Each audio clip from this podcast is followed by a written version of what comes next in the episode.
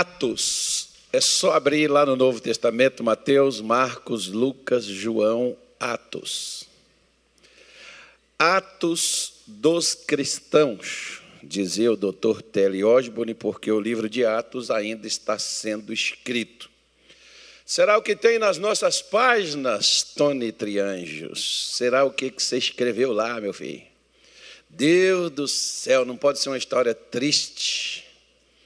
Você não pode ser uma penina na vida, filho. Pelo amor de Deus. Nem Ana, meu filho, seja o cana. É o cara que segura as bombas.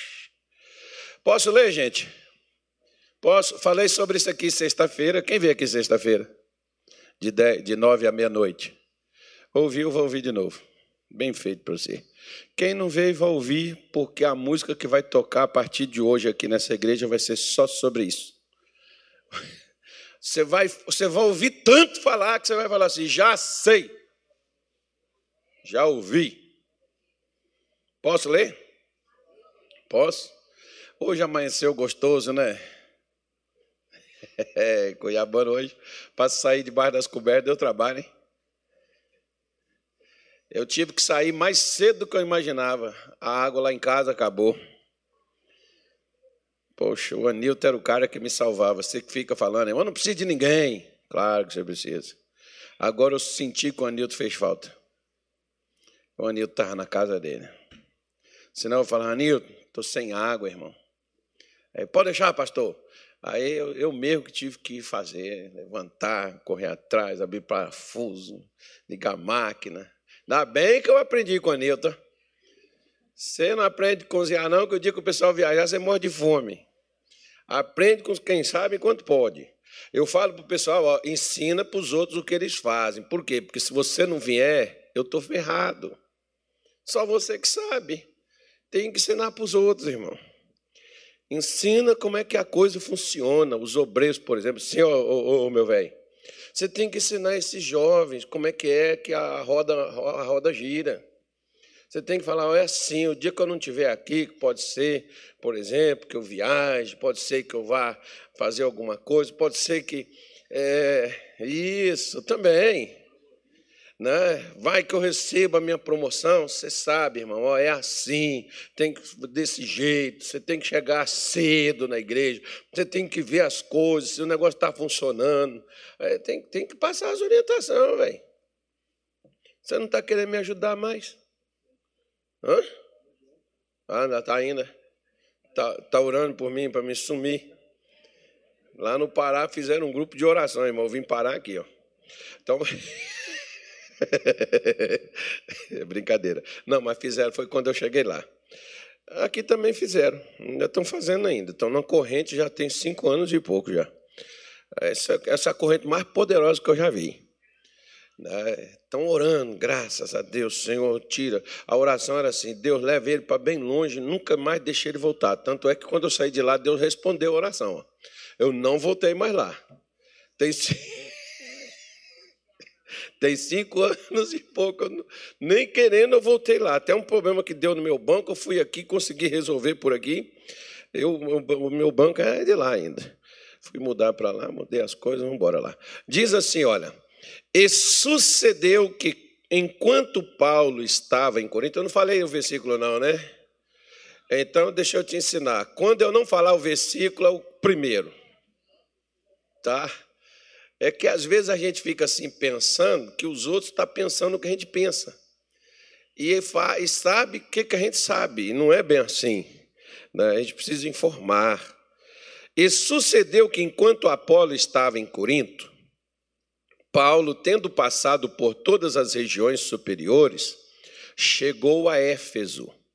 E achando ali alguns discípulos, disse-lhes: O que que Paulo disse para eles? Recebestes vós já o Espírito Santo quando crestes? E eles disseram-lhe: Nós nem ainda ouvimos que haja Espírito Santo. Diga-se misericórdia. Perguntou-lhes então: Em que sois batizados então? E eles disseram: no batismo de João, que é o batismo nas águas. Mas Paulo disse: certamente João batizou com o batismo do arrependimento, dizendo ao povo que cresce no que após ele havia de vir, isto é, em Jesus Cristo. Diga assim: ele já veio. E os que ouviram foram batizados em nome do Senhor Jesus. Impondo-lhes Paulo as mãos, veio sobre eles o Espírito Santo, e falavam línguas e profetizavam. Estes eram ao todo uns doze varões, e entrando na sinagoga, falou ousadamente por espaço de três meses, disputando e persuadindo-os acerca do reino de Deus. Mas, como alguns deles se endurecessem e não obedecessem, falando mal do caminho perante a multidão, retirou-se deles e separou os discípulos, disputando todos os dias na escola de um certo tirano. E durou isto por espaço de dois anos de tal maneira que todos os que habitavam na Ásia ouviram a palavra do Senhor Jesus, tanto judeus como gregos. E Deus, pelas mãos de Paulo, fazia maravilhas extraordinárias. Diga assim: Deus, pelas minhas mãos, fará maravilhas extraordinárias. Isso, porque Paulo não está mais aqui, quem está aqui sou eu e você. Então hoje Deus tem as nossas mãos, como Ele tem nossos olhos, como Ele tem nossos ouvidos, como Ele tem a nossa boca, como Ele tem os nossos pés. Então é por meio de nós que Deus hoje deseja trabalhar. Mas vamos voltar aqui ao início do nosso texto. Nós temos essa declaração aqui sensacional espetacular. Por quê? Porque Paulo era um pregador diferenciado. Paulo, ele sabia de uma coisa: o sucesso de todo cristão não era conseguir a sua casa própria, o seu emprego, não era nem sequer a sua cura, não era sequer o seu sucesso e sua realização pessoal, profissional ou qualquer outra área da vida. Paulo entendia que quando você crê em Jesus e você o recebe como seu Senhor e como seu Salvador, para que você seja o cristão, a pessoa que Deus fará maravilhas, fará milagres por intermédio de você e te usará como um instrumento dele.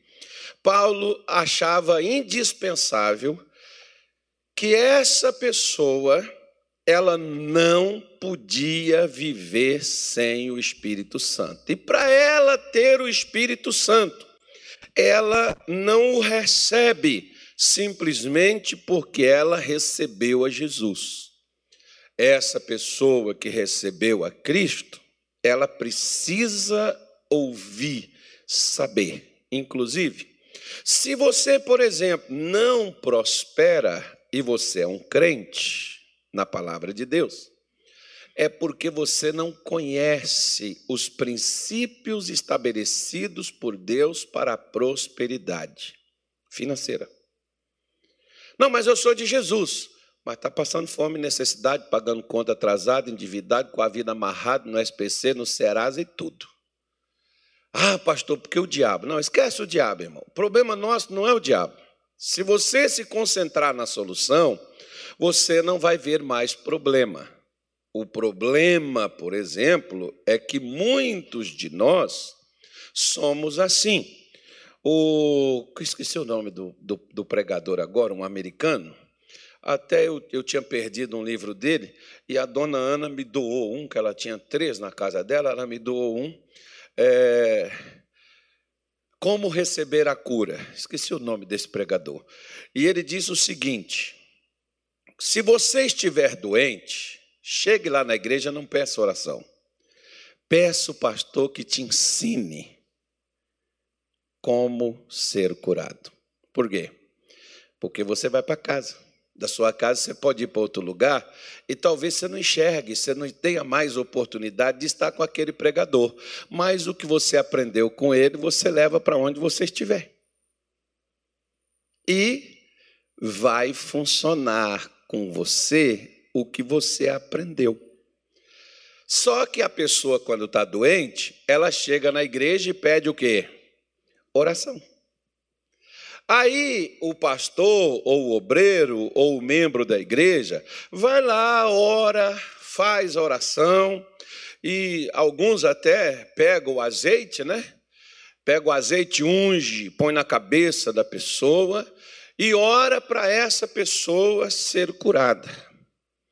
E às vezes a pessoa até sai dali, fica boa, mas dá volta para a igreja novamente, mais azeite, mais oração. Sai dali, porque eu acho que a igreja aqui está meio fraca, eu preciso assim de uma dose mais forte. Ela vai para outra igreja, e lá ela recebe mais azeite, por isso tem crente, faz assim, ó. Diz assim, não é meu caso. Isso, mas os que não vieram hoje talvez estejam com esse problema. Tem crente que tem mais azeite na cabeça do que óleo que tem no pré-sal brasileiro. E tem o mesmo problema. Azeite para prosperidade, azeite de ouro, azeite de prata, azeite de cobre, azeite de, né, de dólar. Eu vou fazer aqui, já bebeu, já, já comeu, já, já usou, já soprou, já, enfim, já passou no corredor não sei das quantas, já foi não sei da quanta, fé não sei do que, e não mudou nada. Por quê? Porque tudo para você ter de Deus, irmão, você precisa fazer uma coisa. Você precisa receber. E receber não é aquela coisa, receba!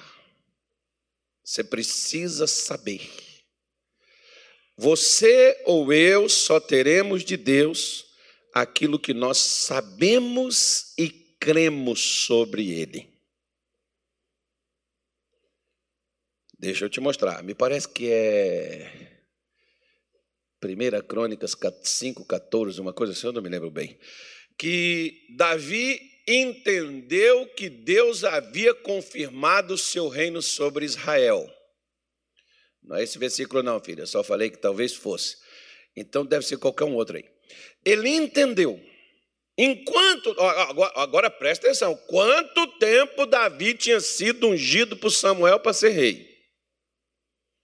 Agora, ele só se tornou rei não foi quando ele foi ungido, foi quando ele entendeu. A mesma coisa. Eu fui para a igreja no primeiro culto que eu fui, eu entreguei minha vida para Jesus. Primeira reunião. Irmão, eu continuei doente. Eu continuei com problema. Eu continuei da mesma forma, fiquei oito meses dentro da igreja. E a minha, a minha, a minha, a minha, a minha questão com Deus era: por que, que o Senhor está me deixando passar por isso? Por que, que o Senhor não me cura? Por que, que o Senhor não faz isso? Por que, que o Senhor não faz aquilo?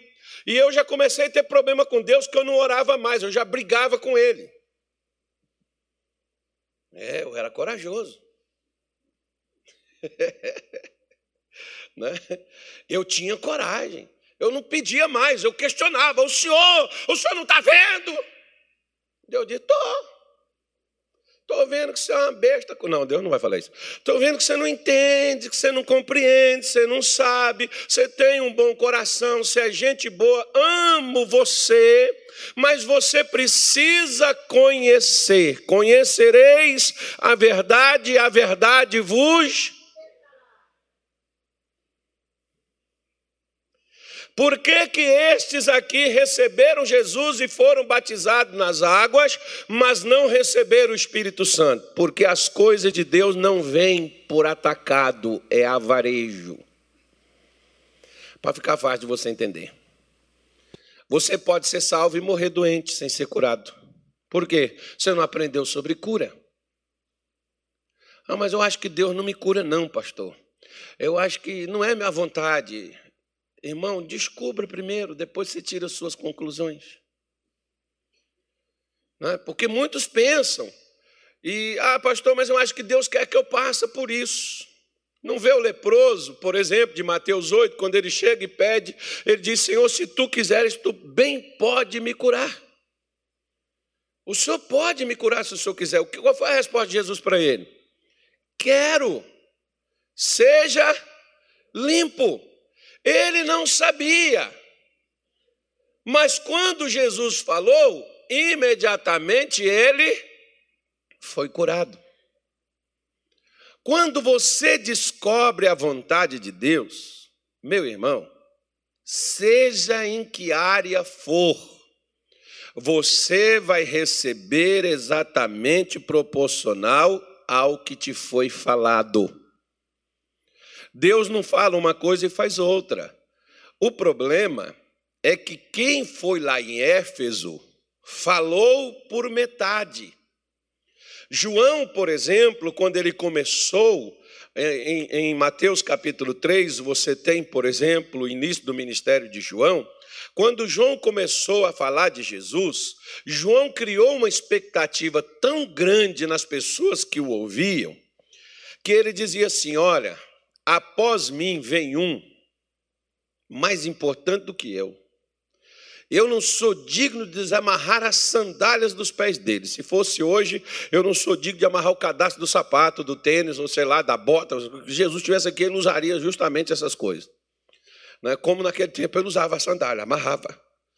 Ele falou: Eu não sou digno de desamarrar as sandálias dos pés dele. Ele vos batizará com o Espírito Santo e com fogo.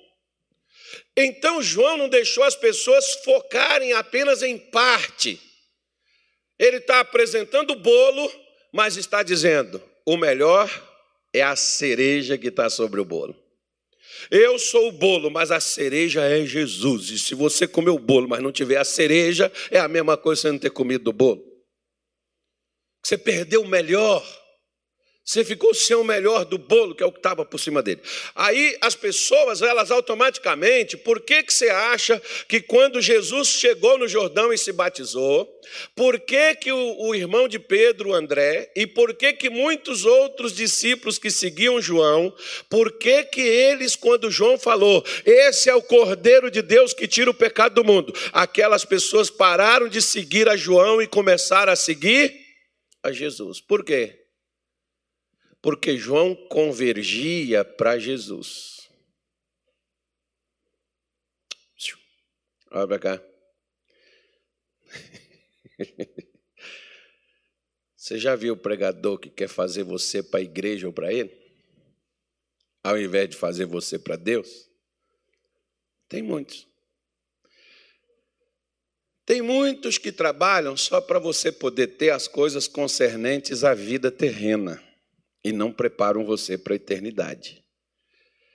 A eternidade não começa quando você morre. A eternidade começa quando você conhece a Cristo. Porque você pode viver a vida toda e estar até mesmo dentro de uma igreja e perder o que Cristo tem para você e viver desprovido, embora você estava no meio ou dentro dos crentes. Do lugar onde Deus está. A pergunta de Paulo não é: seu marido voltou para casa? Seu, você conseguiu seu emprego, sua casa própria? A pergunta de Paulo não era: você prosperou, você trouxe o dízimo? A pergunta de Paulo não era: você está curado? Não, a pergunta de Paulo é: recebestes já, agora, no momento, porque o Espírito Santo não é para depois, é para hoje. Recebestes, pois, o Espírito Santo quando crestes? Qual foi a resposta deles? Nem ainda ouvimos que haja Espírito Santo. Uau! O que, é que você tem ouvido, irmão?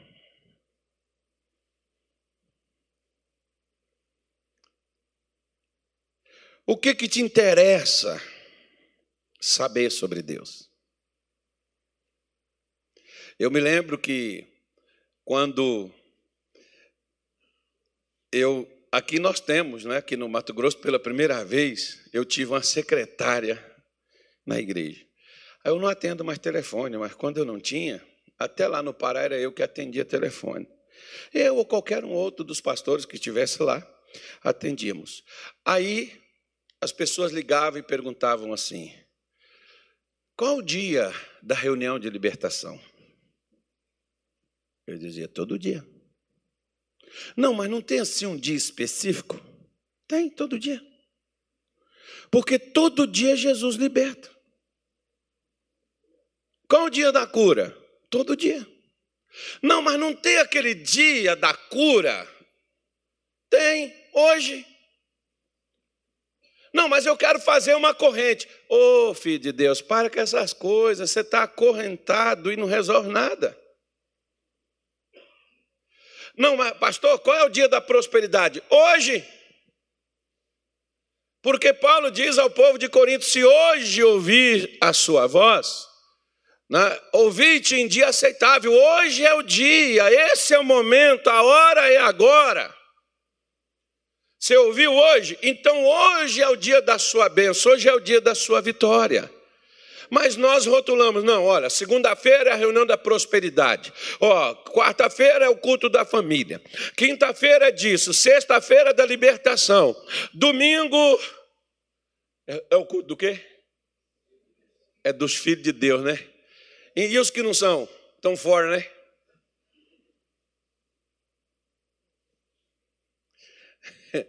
Por quê? Porque segunda nós oramos para prosperar, quarta nós oramos para Deus abençoar a família, sexta-feira nós oramos para Deus nos libertar de mal olhado, de peste, de demônio, de praga, de feitiço. E no domingo nós vamos cantar uns louvores, porque a gente só faz isso uma vez por semana. Nós somos bem didáticos. É bem interessante. Né? Então, então, quando Paulo faz a pergunta, ele diz assim: Nós nem ouvimos falar. Porque veja bem como às vezes existem problemas, não é só com a questão de quem nos fala, aquilo para o qual nós nos interessamos. Eu costumo dizer que tem gosto para tudo. Se você quiser saber só sobre dinheiro, Deus tem pessoas que falam só sobre dinheiro. Se você quiser saber só sobre cura, Deus tem pessoas expert em cura e vão te falar. Se você quiser saber só sobre família, você vai ter pessoas falando sobre família. Qual assunto te interessa? Se não tem quem te fala sobre o que você precisa e não tem, por que você não procura aonde há. Por que, que foi preciso Paulo chegar e se importar com eles para dizer a eles e fazer a eles uma pergunta simples? Eles poderiam ter dito: é, o batismo é só isso aqui mesmo? É, é, é só aceitar Jesus e é só ir lá nas águas e mergulhar e sair, é só isso, agora é só isso que eu preciso fazer? Porque você lembra daquele jovem que não sabia o que deveria ser feito, e ele chega para Jesus e diz assim: Bom mestre, o que eu faço para ser salvo? Ele sabia que para ser salvo existia algo a ser feito. Ele não sabia o que. Eu, por exemplo, desde criança, eu via minha mãe fazendo aquelas coisas, carregando aquele monte de negócio assim na cabeça, fazendo aquelas rezas intermináveis. E às vezes, muitas vezes, eu ficava rindo, porque lá em Minas Gerais a gente fala as palavras por metade. De vez em quando você me vê falando, às vezes as pessoas dizem assim, ele é burro, ele não sabe falar. Não, às vezes a gente pega essas coisas e a gente carrega isso com a gente, esse negócio dá um trabalho. A minha filha, por exemplo, quando ela, ela todos os dias assinava, assistia o meu culto, ela pegava as anotações todinha e fazia. Pai, o senhor falou isso, não é isso. Pai, é assim. Pai, olha, não é dessa maneira. Pai, é desse jeito. Eu falei, você entendeu? Entendi? Falei, vocês também vão entender. Mas, pai, sobre, só tem que melhorar. Eu sei que eu tenho que melhorar, mas vai devagar que o santo é de barro. Né? Então, quando o pessoal estava lá, Santa Maria, Mãe de Deus, aí os outros diz, rogai por nós. Agora é sucesso, irmão, mas na porta da minha casa, assim, da nossa, da nossa casa lá na fazenda, tinha uma árvore chamada orar por nobre. É remédio hoje. Naquele tempo a gente comia, acho que era por isso que a gente era bem. Pegava a folha daquilo ali e comia igual couve, com torresmo dentro, ainda ficava melhor. Agora eu acho que o torresmo matava a folha. Mas.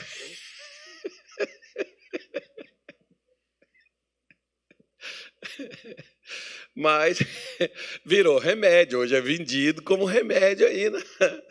Né? Então, quando ela estava lá na reza lá, é Santa Maria, Mãe de Deus, aí o mineiro fala assim, orar para o nobre. Aí eu falei assim, vou tirar umas folhas e comer agora. Quando eu olhei, irmão, só vi assim, vá, pá, um pedaço da minha barriga assim foi embora, pele, saiu tudo assim, tamanho assim. Aqui falta até hoje assim. Ó. Respeita a santinha sem vergonha. Quem era que estava com chicote me corrigindo? Meu pai. Você vai ajoelhar agora e pedir perdão. Pedi, mas ao mesmo tempo falei assim: vou quebrar ela. Se ela é boa, ela vai se defender. Quando ela estiver só. Eu era bom no estilingue, então fui lá para a janela. A janela estava aberta lá de fora. Vá, pô, jogou a cabeça dela no chão. Falei, ela não, não, não, é Deus, não. Porque se fosse Deus, ele torcia meu pescoço agora. Eu ia ficar aqui, pá. Não, não, não. Por isso eu tinha uma concepção comigo. Deus existe, não é essas coisas, não sei onde Ele está, não sei como chegar a Ele, não sei o que fazer, mas sei que Ele não é nada dessas coisas aqui respeitava e tudo, mesmo, faziam, e a gente tinha que participar por livre e espontânea pressão. E eu estava sempre lá naquele meio, mas desacreditando em tudo aquilo ali. Até que quando, em 1992, quando eu cheguei na igreja, a minha pergunta para o meu pastor foi justamente isso. E sabe o que o meu pastor falou comigo? Ele não diz assim: você tem que fazer uma campanha, você tem que vir para a igreja. Ele falou assim, irmão, você precisa do Espírito Santo, porque ele é o único que te conduzirá em toda a verdade. Eu falei, como é que eu acho isso aí? O que, como é que é? Como é que funciona esse negócio? Ele falou assim, ó, tem livros. O Espírito, o Espírito Santo e seus dons. Tem até hoje comigo um livrinho vermelho, pequenininho. Depois o missionário fez um maior assim. E depois vai ter até uns cursos aí sobre isso aí. Aí, é, outros livros, é, Sete Passos para Receber o Espírito Santo, também do Querente Rei. Você precisa, leia. Irmão, eu, eu, eu, comprei aquele livro e a minha mulher, ela fala assim, Carlos, você está precisando de roupa. Eu digo, roupa eu compro depois, isso aqui eu preciso saber agora. Mas você, você precisava comprar uma camisa. A camisa eu compro depois, porque para onde eu vou, nem camisa a gente usa. E eu preciso, eu não sei quando eu vou, eu preciso estar pronto para poder ir para lá, ué. E o que, que eu fazia? Eu comprava um livro para me ter a informação que eu não tinha. Porque o meu pastor disse assim: ó, Deus tem tanta coisa para te dar que o que eu te falo é tão pouco, até pelas vezes que você pode vir na igreja me ouvir. Então não dependa só do culto, compre um dicionário, compre livros sobre assuntos os quais você tem deficiência, os quais você quer superar, os quais você quer vencer. E eu, como se for, o meu caso, se eu fosse você, e você ainda não tem o Espírito Santo na sua vida, meu irmão, invista nisso. Mas invista pesado. Vá para a Bíblia ler, vá orar, vá se consagrar, vá levantar de madrugada. Eu ia para o monte, eu chorava, eu orava e eu pedia o tempo todo, que eu cheguei a ficar ansioso porque virou para mim uma obsessão, mas uma obsessão como essa é uma coisa sadia. Por quê? Porque eu estou buscando a Deus porque eu quero algo que só Ele pode me oferecer. Uma vez conversando com um psicólogo, ele disse assim para mim, pastor, tudo na vida é vício. A gente tem que viciar em coisas boas. Então, eu te digo que eu viciei para quê? Para poder saber sobre o que eu precisava receber. E o que eu precisava receber, eu tinha problema de saúde. Eu tinha problemas financeiros, mas eu me interessei primeiramente em resolver a minha comunicação com Deus, porque o Espírito Santo é o que te põe em sintonia com Ele é o que te liga com Ele. Tanto é que o que eu aprendi com Deus até os dias de hoje, 99,9% não foi com pastores, foi com o próprio Deus me ensinando e me mostrando. Porque Deus só não te ensina quando você não se interessa em saber. Você vai quebrar a cabeça? Você vai ter dificuldade? Vai, mas o Espírito Santo vai te iluminar. O Espírito Santo vai injetar luz, fazendo você enxergar a realidade da vida espiritual. Apesar de nós estarmos na carne, vivermos na carne, mas não andamos nela, nós andamos no Espírito. E para andar no Espírito, eu preciso receber o que Cristo veio me trazer para me conduzir justamente a esse ponto. É por isso que, às vezes, na igreja, a, maior parte de nós pregadores temos uma culpa muito grande nisso. De quê? De querer mostrar às pessoas o que vai conduzir elas somente enquanto elas estiverem aqui. E despertar, e muitos vêm para a igreja, e o interesse de muitos é apenas no terreno Paulo dizia para a sua igreja, por isso que eu falo com você que Paulo era um pregador diferenciado, porque Paulo disse, por exemplo, para a igreja de Colossos: se você já ressuscitou com Cristo, Busque as coisas que são de cima, onde Cristo está sentado à destra de Deus. Pensa nas coisas de cima e não nas coisas daqui da terra. Colossenses capítulo 3, versículo 1 e 2. Então, o que, que ele está dizendo para a gente? Olha, se você já é de Jesus, rapaz, procura o que está no céu, procura o que vem de lá, esquece o do, do aqui da terra, porque o que vem do céu te qualifica para ser um vencedor na terra, porque o que você recebe do céu é que vai dirigir a tua vida cá embaixo mas eu estou preocupado somente com o meu sapato, com a minha roupa, com a minha comida. Por isso que Jesus diz: Não vos preocupeis com o que vez de comer, com o que vez de vestir. Mas nós estamos preocupados.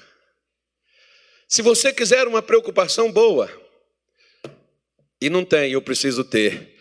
E se tem, eu preciso conservar e eu quero aumentar. Eu quero que essa, essa, essa, essa, essa, essa presença esteja constante na minha vida e que isso venha me injetar ânimo, que isso venha me despertar para que eu possa viver, para que eu possa andar, para que eu possa ter, para que eu possa mover movido pelo Espírito Santo de Deus. Porque quem não é movido pelo Espírito Santo é movido pela preguiça, é movido pela mentira, é movido pelo engano, é movido pela vaidade, é movido pelo orgulho, é movido pela desobediência, é movido por tantas outras coisas. A gente sempre é movido por algo. E tomara que seja o Espírito Santo que venha nos mover, porque ele nos move para o lugar certo para onde nós devemos ir. O problema é que quando Paulo diz, vocês receberam, eles dizem, nós nem ouvimos. Ah, vocês não ouviram? Não, não falaram com a gente sobre isso, não. Ah, então vem cá. Vocês foram batizados de quê? Não, só fomos batizados, fomos batizados no batismo de João. Ó, oh, está certo. Batismo de João é só a porta de entrada. Você não chegou na festa ainda. Ontem, por exemplo, lá no encontro de casais, tinha um negócio chamado o quê? Como é que chama aquilo? A entrada. João é só a entrada, o gostoso é o que vem depois. Sustância. Bom. Você comeu a entrada? Estava bom, né? Pois é. Mas o outro estava melhor. Então, eu comi só salada e macarrão, porque eu estava com vontade de comer macarrão. Nem carne, nem outras coisas. Eu falei, eu não vou estragar esse negócio, só salada e macarrão. Ótimo, maravilhoso, tá bom. Mas quem quis comer outras coisas, comeu. E depois veio o quê? a sobremesa. Estava ruim também, não estava? Você não, você não comeu, não? Você não sabe o que você perdeu. Nossa, eu perdi meu dia todo na academia, mas pelo menos eu comi. Estava bom demais. Pois é, a vida, quando você conhece a Jesus, é de bom para melhor, de melhor para excelente, de excelente para excepcional, de excepcional para extraordinário, porque Deus tem cada vez algo melhor ou maior para poder fazer na sua vida. Aí, Jesus, aí Paulo diz assim: ó, João batizou só para arrependimento, para o perdão dos seus pecados, mas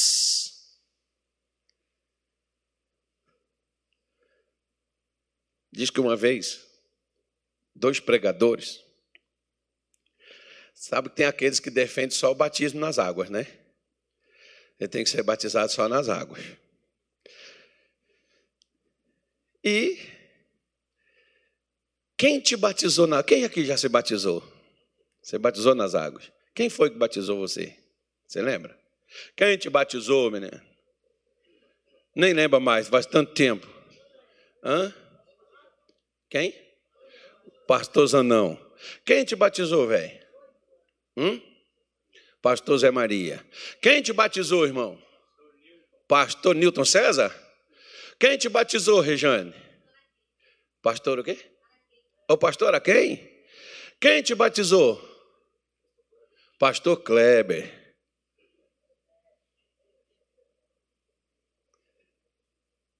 Você está vendo?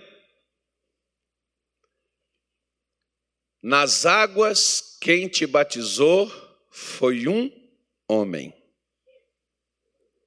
No Espírito Santo, só Jesus te batiza. Qualquer um, ó, você vê que foi pastores diferentes, né? pode, ser, pode ser pastora também, que batizou você. Qualquer um pode fazer isso aí. Até alguns assim, tem que ser pastor? Eu acho que não. Eu, lá em Belém, por exemplo, eu tinha um irmão que eu chamava ele de coveiro. Porque não tem um cara que enterra os caras no cemitério? É o coveiro. Então, ele não é o coveiro espiritual que ele está enterrando o velho pecador para nascer de novo no reino de Deus, então ele é o coveiro da igreja. Dá o curso do batismo para os irmãos. E os irmãos iam lá e era ele que dava o curso do batismo. Agora batiza os irmãos. Às vezes eu ia lá assistir, como até hoje eu vou assistir. De vez em quando tem um que chega, ô oh, pastor, eu queria que o senhor me batizasse. Vamos lá, eu entro na água e faço. Mas não faz questão de batizar ninguém, porque eu prefiro que você seja batizado por aquele que tem o batismo que de fato muda a tua vida que é o quê? Que é o Espírito Santo, porque ele está dizendo, ó, João batizou com água, Carlos batiza com água, os pastores que você ouviu falar aqui batizou com água, mas Jesus batiza com o Espírito Santo. Qual o batismo mais importante? Os dois. Porque um abre o caminho para o outro. Um abre o precedente para o outro vir. Eu, no meu caso, por exemplo, como talvez o seu também, eu fui batizado no Espírito Santo antes de ser batizado nas águas. Mas por quê? Porque já havia uma convicção dentro de mim que, mesmo que eu fosse batizado no Espírito Santo, eu também passaria pelas águas. Não, já tenho o Espírito Santo, não vou fazer, não. Primeira coisa, irmão, deixa eu falar uma coisa para você. O Espírito Santo não entra na sua vida para te tornar um ignorante um soberbo, um presunçoso, um arrogante. Se caso você ou eu, qualquer cristão, se torna, não é Espírito Santo, porque o Espírito Santo não é insensível. O Espírito Santo não embrutece, o Espírito Santo não endurece, o Espírito Santo não leva a gente a desobedecer. O Espírito Santo não leva a gente a falar mal dos outros. Que você vê isso aqui nesse texto aqui. Por quê? Porque aqui nós temos três pessoas dentro desse texto. Tinha os que estavam vazios, tinha os que estavam se enchendo e tinha os que não queriam nada. Dentro da igreja você tem gente que está vazio, você tem gente que está se enchendo, está cheia, e você tem gente que não quer nada com nada. Qual dessas pessoas você é? Porque nós somos uma delas. Esses aqui não sabiam, mas se interessaram em saber, porque quando Paulo pergunta, eles respondem, quando Paulo chama, eles vão, e quando Paulo ora por eles, eles aceitam a oração para serem batizados no Espírito Santo. Eu já tive várias pessoas que chegaram comigo e disseram assim: Pastor, põe as mãos na minha cabeça, ore por mim pela minha saúde. E eu ir lá e orar pela saúde da pessoa mas eu posso contar nos dedos quantas pessoas chegou para mim e falou assim: põe as mãos na minha cabeça para me receber o Espírito Santo. Por quê? Porque o Espírito Santo às vezes não é o sonho de consumo dos próprios filhos de Deus. É tipo assim: eu oro, se vier bem, se não vier, não, querido, deixa eu falar uma coisa para você. O meu pastor pôs as mãos na minha cabeça para mim receber o Espírito Santo. E eu não recebi no dia que ele pôs as mãos. No dia não.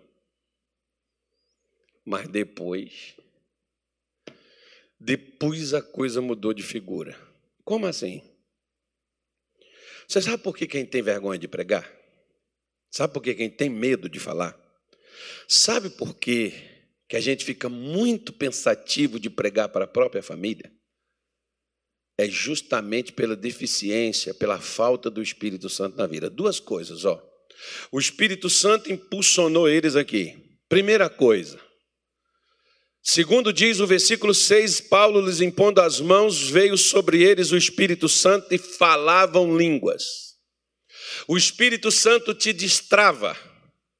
O Espírito Santo abre a sua língua, abre a sua, faz você falar as chamadas línguas estranhas, línguas celestiais, como falam alguns. Ele vem e te funciona e você fala. Palavras desconhecidas do seu vocabulário, coisas as quais você não fez cursos para aprender a falar e simplesmente aquilo borbulha, aquilo vem de dentro de você, porque o profeta Isaías disse: Eis que por lábios gaguejantes falareis a este povo. Esses lábios gaguejantes a quem Isaías se refere é o batismo no Espírito Santo. Isaías está falando isso quase 600 anos, 600 anos antes de Jesus vir. E ele estava falando que quando ele viesse, isso iria acontecer. Porque o Espírito Santo é gente, homens santos, falando movidos por Deus. O Espírito Santo, ele move o seu o coração de qualquer um daquele crente que crê, ele move essa pessoa para fazer ela falar de Deus. Porque se você pegar o capítulo 2 de Atos dos Apóstolos, você vai ver que a língua que eles falavam quando veio o Espírito Santo, eles engrandeciam a Deus. A primeira coisa, sempre o Espírito Santo vai te convergir a Deus. Vai, o que você vai falar é para engrandecer, magnificar, elevar, santificar, adorar, bem dizer a Deus. Ele vai te capacitar. Você já viu que, por exemplo, às vezes isso, isso me dá uma vergonha. Porque isso acontece dentro das nossas igrejas. De quê? Quando a gente ora e diz assim, fala com Deus agora, irmão, o crente fica assim. E não é fofoca, não, irmão. Você está. Não, abra a boca, conversa com Jesus, diga, Senhor, eu te amo. Davi pulava, santa, pulava, rasgou a veste, pulou, dançou a ponto da mulher dele falar assim: você agiu como um vadio. Você sabe o que era vadio? Vadio é aqueles homens alegres que ficam. O problema é que as pessoas, é, quando elas não são, elas querem que você seja igual a elas. Aí quando a gente fala, fala com Deus. Irmão, manda esse mal sair. Diabo, em nome de Jesus. Vira uma briga. Você fala assim, tá fritou o inferno. Fritou nada. é só grito, é só palavra vazia. O inferno não fez nem cócega nem Satanás. O diabo nem se incomoda, por quê? Porque se na hora de falar com Deus eu não tenho argumento, se na hora de falar com Deus eu não tenho palavras, se na hora de falar com Deus eu não tenho disposição, se na hora de falar com Deus eu não sou inspirado, se na hora de falar com Deus eu sou tímido, eu sou vergonhoso, como que na hora de falar com o diabo Satanás vai me respeitar e acatar minha ordem? Hum?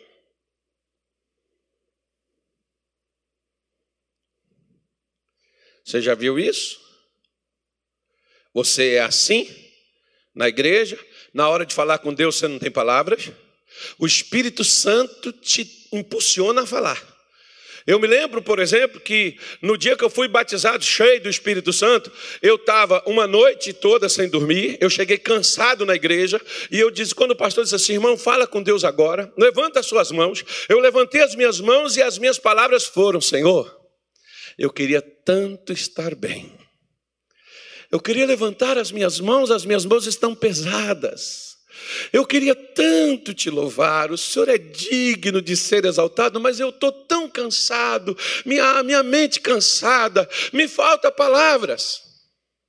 Eu queria tanto falar, eu queria tanto te dizer, me dá palavras para te engrandecer, me dá palavras para elevar teu nome. Foi a primeira visão que eu tive na vida. Eu vi o pastor descendo do altar, segunda vez, pondo as mãos na minha cabeça. E ele só foi lá onde eu estava e colocou as mãos e voltou para o altar de novo. E quando ele chegou lá e colocou as mãos, eu vi ele descendo. Eu falei, eita. Mas eu estava com muito sono, eu falei, deve ser cansaço. Não era não. Ele chegou e disse assim: receba o Espírito Santo e glorifica a Deus, irmão. Uau! Destravou. Vê um negócio esquisito, estranho, a boca começou a ficar assim, mesmo, né? a língua pesada. Ele falou: pode falar, irmão, sobe, sobe solta, não prende não. E comecei, fui até hoje. Se eu quiser falar, eu falo. Se eu não quiser também, eu guardo. Mas até hoje está aqui. Eu não te disse que eu estava cansado? Terminou o culto, falei com a minha esposa: volta para casa eu vou fazer umas visitas. Eu fui visitar todos os meus conhecidos que eu tinha na cidade e falar de Jesus para eles. Eu não ia voltar para casa e dormir? Porque o Espírito Santo, quando ele te enche, você tem sempre algo a tirar de dentro de você, porque o que está dentro de você é vivo, flui. Profetizar é falar inspirado por Deus. Deus te inspira para poder falar dele. As pessoas vão chegar e vão dizer assim: como é que ele sabe isso? Como é que você sabe que eu estou passando por isso? Quantas vezes eu já comecei a falar com pessoas e elas começarem a chorar? E por quê? Ah, porque eu sei mexer com o emocional das pessoas. Eu não quero mexer com o seu emocional. Emoção passa, o Espírito Santo permanece. Emoção tem quem mexe. Tem muita gente mexendo com o seu emocional. Eu quero mexer com a sua vida. Não um momento, não uma semana, não um mês, mas para toda a eternidade, porque o que Deus põe dentro de você está carimbado para a eternidade o passaporte para o céu. Por isso que Paulo se preocupava com os crentes. Você já tem o Espírito Santo, irmão? Não, não, não. Então venha cá. Você só começou, você precisa para prosseguir, você vai precisar disso aqui. E eles tanto falavam quanto profetizavam. E Paulo entrou, ficou três meses persuadindo, falando acerca do reino de Deus. Mas o versículo de número 9 diz assim: ó. Esse aqui que é o problema. Mas como alguns deles, o que, que aconteceu com alguns deles? Se endureceram, não está falando dos doze. Tinha mais gente lá. Os doze receberam, falaram, profetizaram. O Espírito Santo entrou neles. Eles se interessaram, eles não sabiam, mas eles se interessaram em saber, eles se interessaram em aprender, eles se interessaram em receber. Mas a outra galera que durante três meses. Paulo está lá falando com isso, que era uma escola bíblica, tá, irmão? Paulo está lá, três meses, aqui está melhor do que o curso da grade. Aí, três meses, Paulo está lá falando com eles. Que o curso da grade é nove meses, isso aqui é só três. Paulo está lá falando com eles três meses. Mas o que, que eles fizeram? Endureceram. Olha para cá. Quando tem alguém falando com você, o qual você não se interessa, o que que você faz? Por exemplo, quando a sua mulher começa a falar com você do que você não quer saber, você nem dá importância, você começa a fazer outras coisas, daqui a pouco você vai escutar o grito da sua mulher falar: Me escuta, presta atenção no que eu estou falando. Mas o que ela está falando, coitada, não lhe interessa.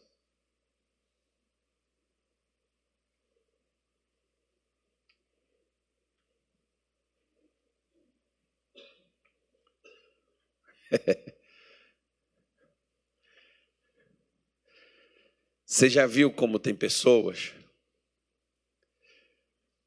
Às vezes eu estou aqui pregando, tem gente que pega, tira a caixinha de maquiagem de dentro da bolsa e começa.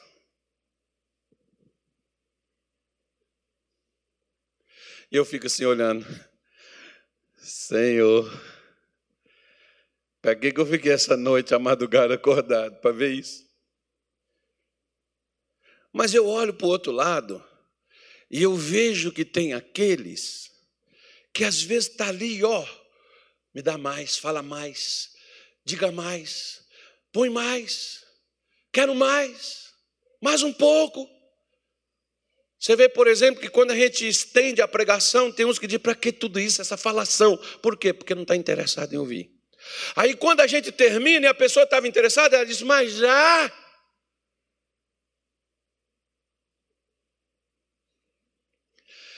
Não era comigo, fizeram isso com Paulo. Endureceram. Por isso que Paulo em Hebreus ele alerta várias vezes aos seus seguidores dizendo: "Se hoje ouvirdes a sua voz, não endureçais. Se hoje ouvirdes o Espírito Santo, não endureçais o vosso coração." Porque o Espírito Santo fala todo dia. Todos os dias ele fala com você num louvor, ele fala com você numa mensagem que alguém te manda, ele fala com você num cumprimento, ele fala com você numa leitura da palavra, ele fala com você numa pregação. Todos os dias ele fala, mas o que que alguns de nós fazemos? Nós endurecemos o coração. Para quê? Para não ouvir, porque não me interessa. Como eu te disse, por exemplo, daqueles que ligam e perguntam: hoje é corrente do quê? É da libertação. É porque eu estou precisando de libertação. Você está precisando de Jesus. Não é de uma corrente. Não, daqui a pouco tem, tem óleo na sua cabeça mais que tem no pré-sal. Aí. e não fica curado. Eu já vi tanta gente decepcionada chegar assim e falar: Ah, pastor, que eu já fiz tanta corrente, tanta campanha e não mudou nada. Por quê? Você não aprendeu. Você precisa aprender. Um dia eu conheci uma senhora, ela tinha 50 anos, mas 25 anos ela foi é, bruxa e 25 anos ela estava dentro da igreja e manifestava todo dia.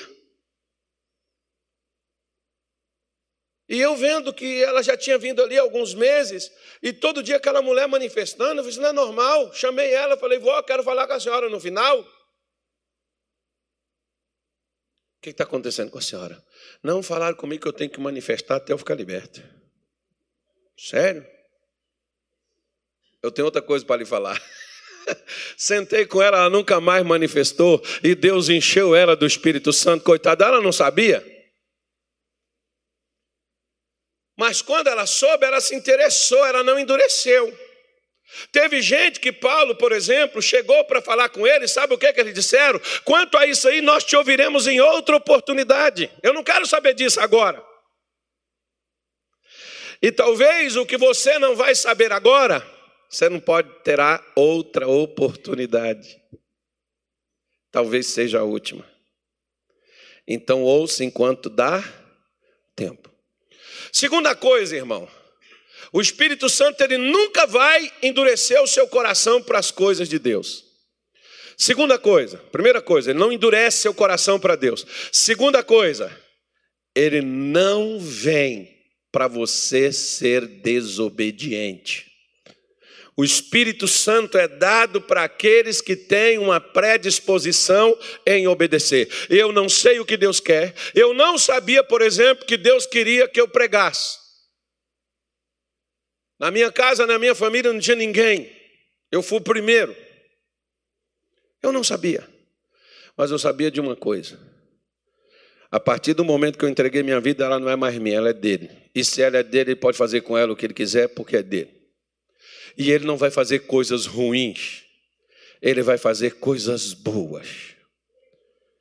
Porque o Espírito Santo não me é dado para que eu desobedeça, principalmente a Deus. Nem as autoridades. Pelo contrário, nós vemos Paulo, nós vemos Pedro aconselhar os cristãos a submeter, a obedecer, até os cruéis e maus, a, a, até os que não prestam, os que não valem um palito de fósforo queimado. Mas ele não diz, não se rebela, não fica contra, obedeça.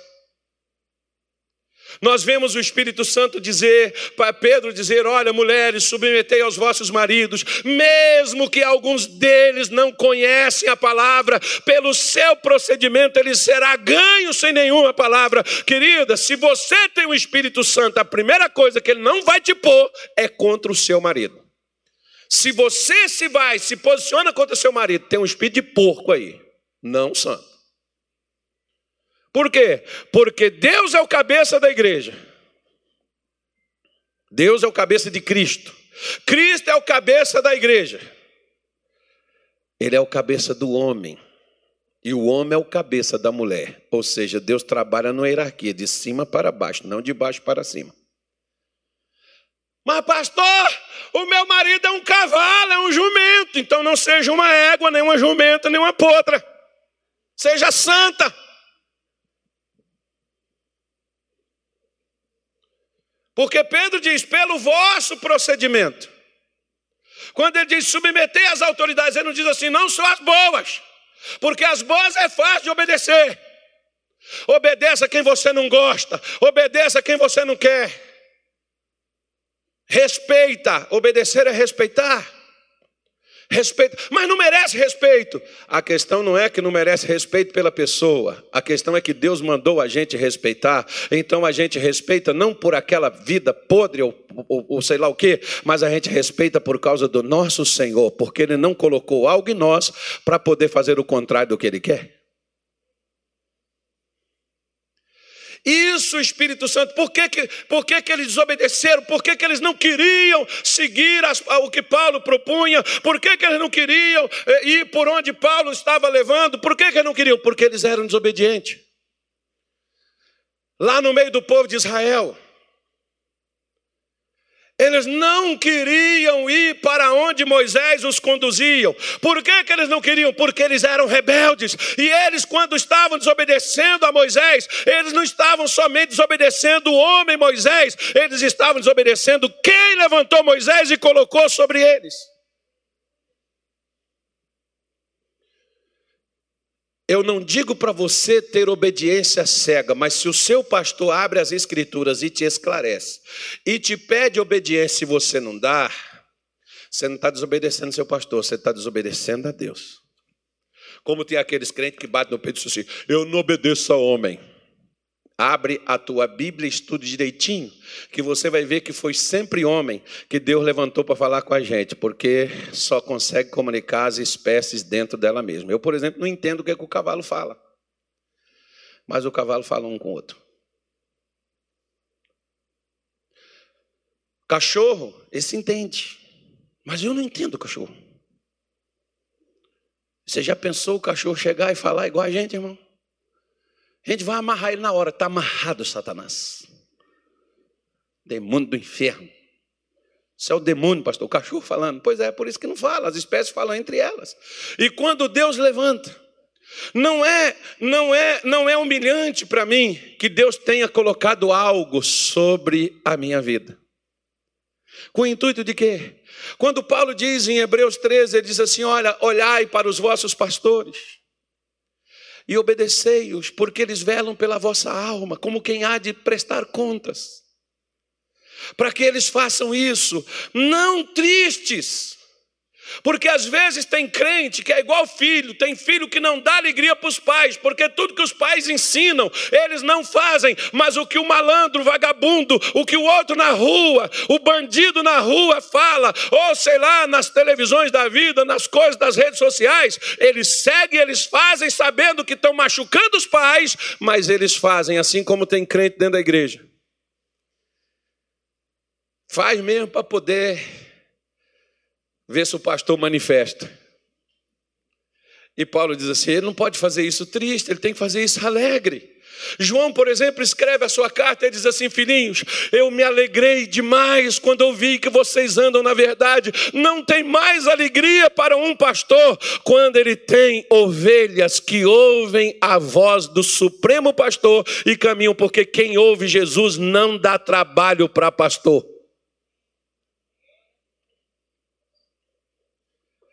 Nós temos dentro da igreja três tipos de pessoas: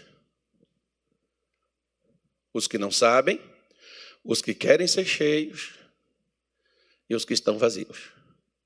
Nós temos três tipos de pessoas: os que não querem, não, mais três tipos: os que endurecem e os que não obedecem e os que falam mal.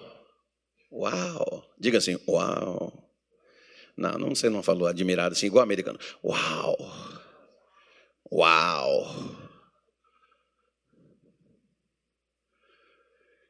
Falam mal. Olha para cá. Como é que pode um filho falar mal da própria mãe que o gerou e deu a vida?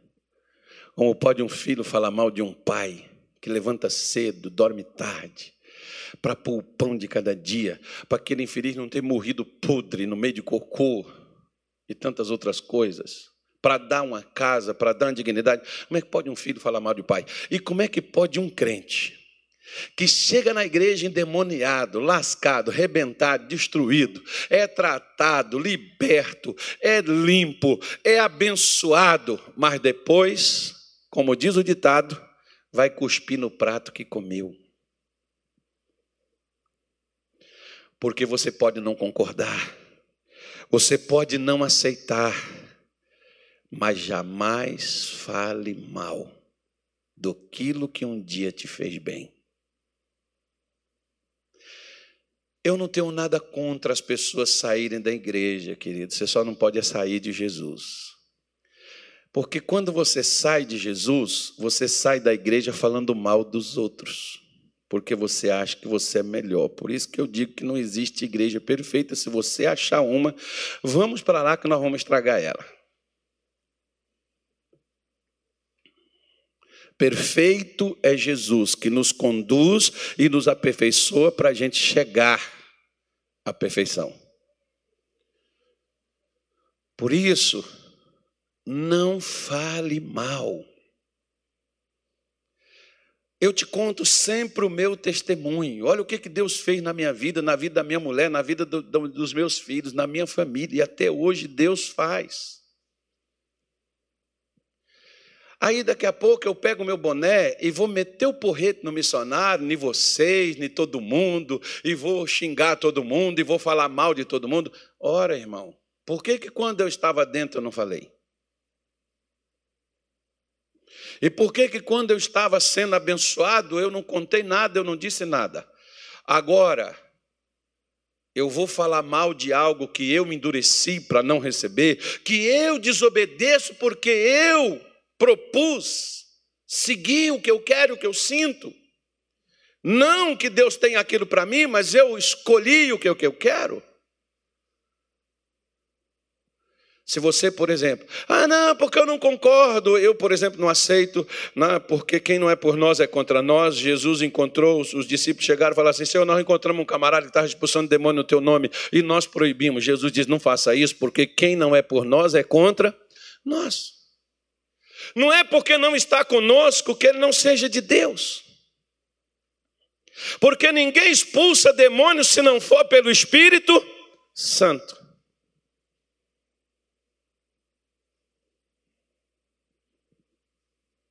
E eu acredito que o Espírito Santo até hoje liberta, até hoje cura, até hoje batiza, até hoje transforma, até hoje inspira. Eu acredito que o Espírito Santo não foi enterrado nem com Pedro, nem com João, nem com Paulo, que foi o último dos apóstolos. O Espírito Santo está vivo e está querendo o meu e o seu coração para profetizar, para poder falar, para nos dar inspiração, para poder fazer a gente fazer sinais, prodígios, maravilhas e demonstrar mostrar o poder do nosso Deus, porque nosso Deus é vivo e move dentro de nós os que cremos. Pense nisso. Se você quiser isso, fique em pé. Isso não, essa maravilha. Tem coisa melhor do que essa.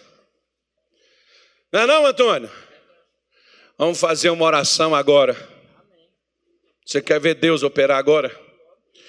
Quer? Então filma. Você vai ver. Você vai ver, grava para você ver. Eu não vou pedir, ó, você paga aquele negócio que eu falo, Senhor, me cura. Senhor, abra as portas. Esquece. O Espírito Santo abrirá as portas quando você chegar. As portas já olharão para Ele e logo já